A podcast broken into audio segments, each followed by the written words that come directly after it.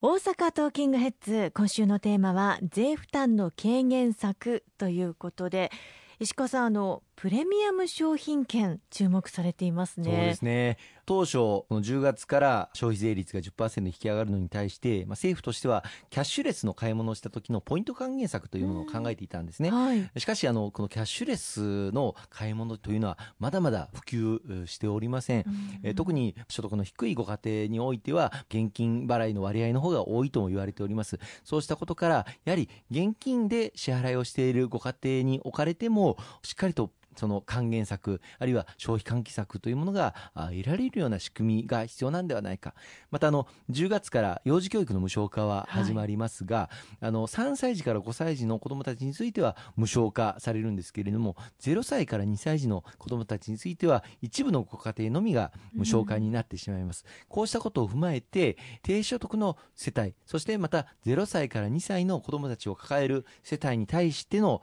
手厚い消費還元策が必要だといういうことを公明党強く訴えさせていただいて、プレミアム付き商品券の発行、まあ、今申し上げました通り、低年金の世帯を含む住民税非課税世帯の方々と、それから0歳から2歳の子どもたちがいる世帯が対象となります。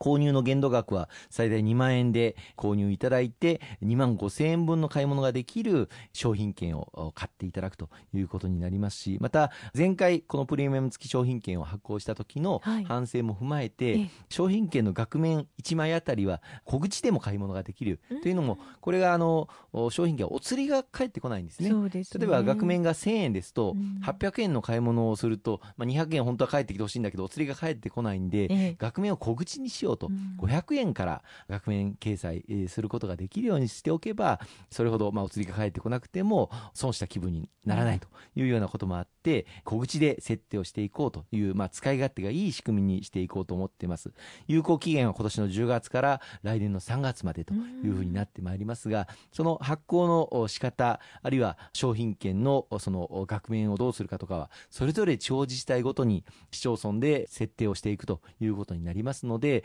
各市町村の窓口にお問い合わせをいただきたいというふうに思います。また、あの、自分が購入できる対象なのかどうかということもお知らせが届くようになると思いますけれども、気になる方は、ぜひ、あの、市役所の方にお問い合わせをいただきたいというふうに思いますね。本当になんかありがたいプレミアム付き商品券になりそうですね。そうですね。あの、今回、まあ、軽減税率制度は導入をいたしますけれども、はい、この軽減税率制度を8%に据え置くのは食料品だけになってしまいます。このプレミアム付き商品券は、それ以外の商品10%に引き上がるものも、え生活必需品などの購入に充てることもできますので、そういう意味でも消費税率引き上げの通税化の緩和にもつながるということを、まあ、期待したいと思っているんですね。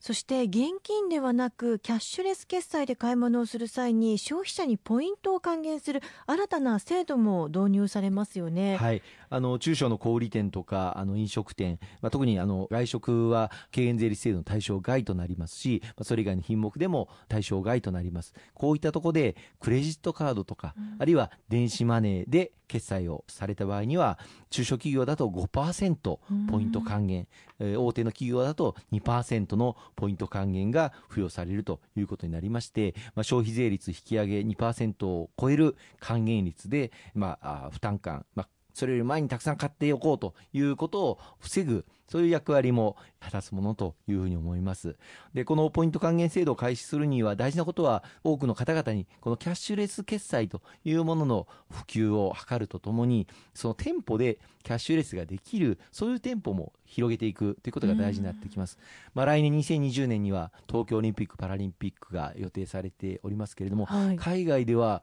実は多く普及しているこのキャッシュレス決済、日本は大変遅れてるんですね。海外から多くのお客さんがいらっしゃるときに、このキャッシュレスができる、そういう事業所、お店をもっと普及をしていく必要がありますし、2025年にはこの大阪でも万博が開催をされることになります。2800万人の来場者数を予定している中で、やはりこのキャッシュレス決済というのを日本で普通に行う、浸透していくということが今日本では不可欠になってまいります。そういったこのキャッシュレス決済というのを大きく浸透させる上でも、この10月以降のポイント還元制度、多くの事業所でも準備をしていただく、これを支援してい行くためのキャッシュレス決済に必要な端末の導入費用とか、はい、あるいは決済事業者に支払う加盟店の手数料クレジットカードの決済をするときには手数料を実は事業主さん支払ってるんですが、はい、これを国が補助する政策なども今回の予算の中に国が盛り込ませていただいておりまして一気にこの日本の国内でキャッシュレス決済というの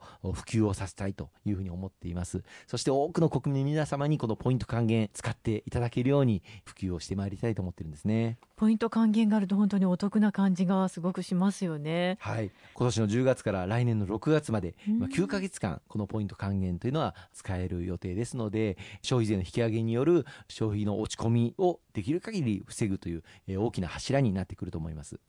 そして自動車や住宅といった、まあ、高級な耐久消費財は消費税の増税の影響をもろに受けてしまいますが住宅の場合住宅ローン減税を現行の10年から13年に延長になったんですよね。はいそうなんです。またあの住宅を購入する住まい給付金というのがあるんですがこの対象が拡充されまして最大50万円支給されるということになります。こうした今年の10月以降に住宅を購入される方々への手厚い支援策を設けておりますので実は10月以降に買った方がお得な制度が充実しているということをご理解をいただいて駆け込み需要というものをできる限り抑えていきたいと思っています。また自動車につきましても自動車税が最大4500円今回減税される恒久的な制度初めて導入させていただくことになりましたしまたあの自動車取得税も廃止されることになりました。さらにはあの環境性能割という新たなまあ税制もつくんですですが、はい、これも今年の10月以降の1年間は1%軽減されるというこの自動車についても実はこの10月以降の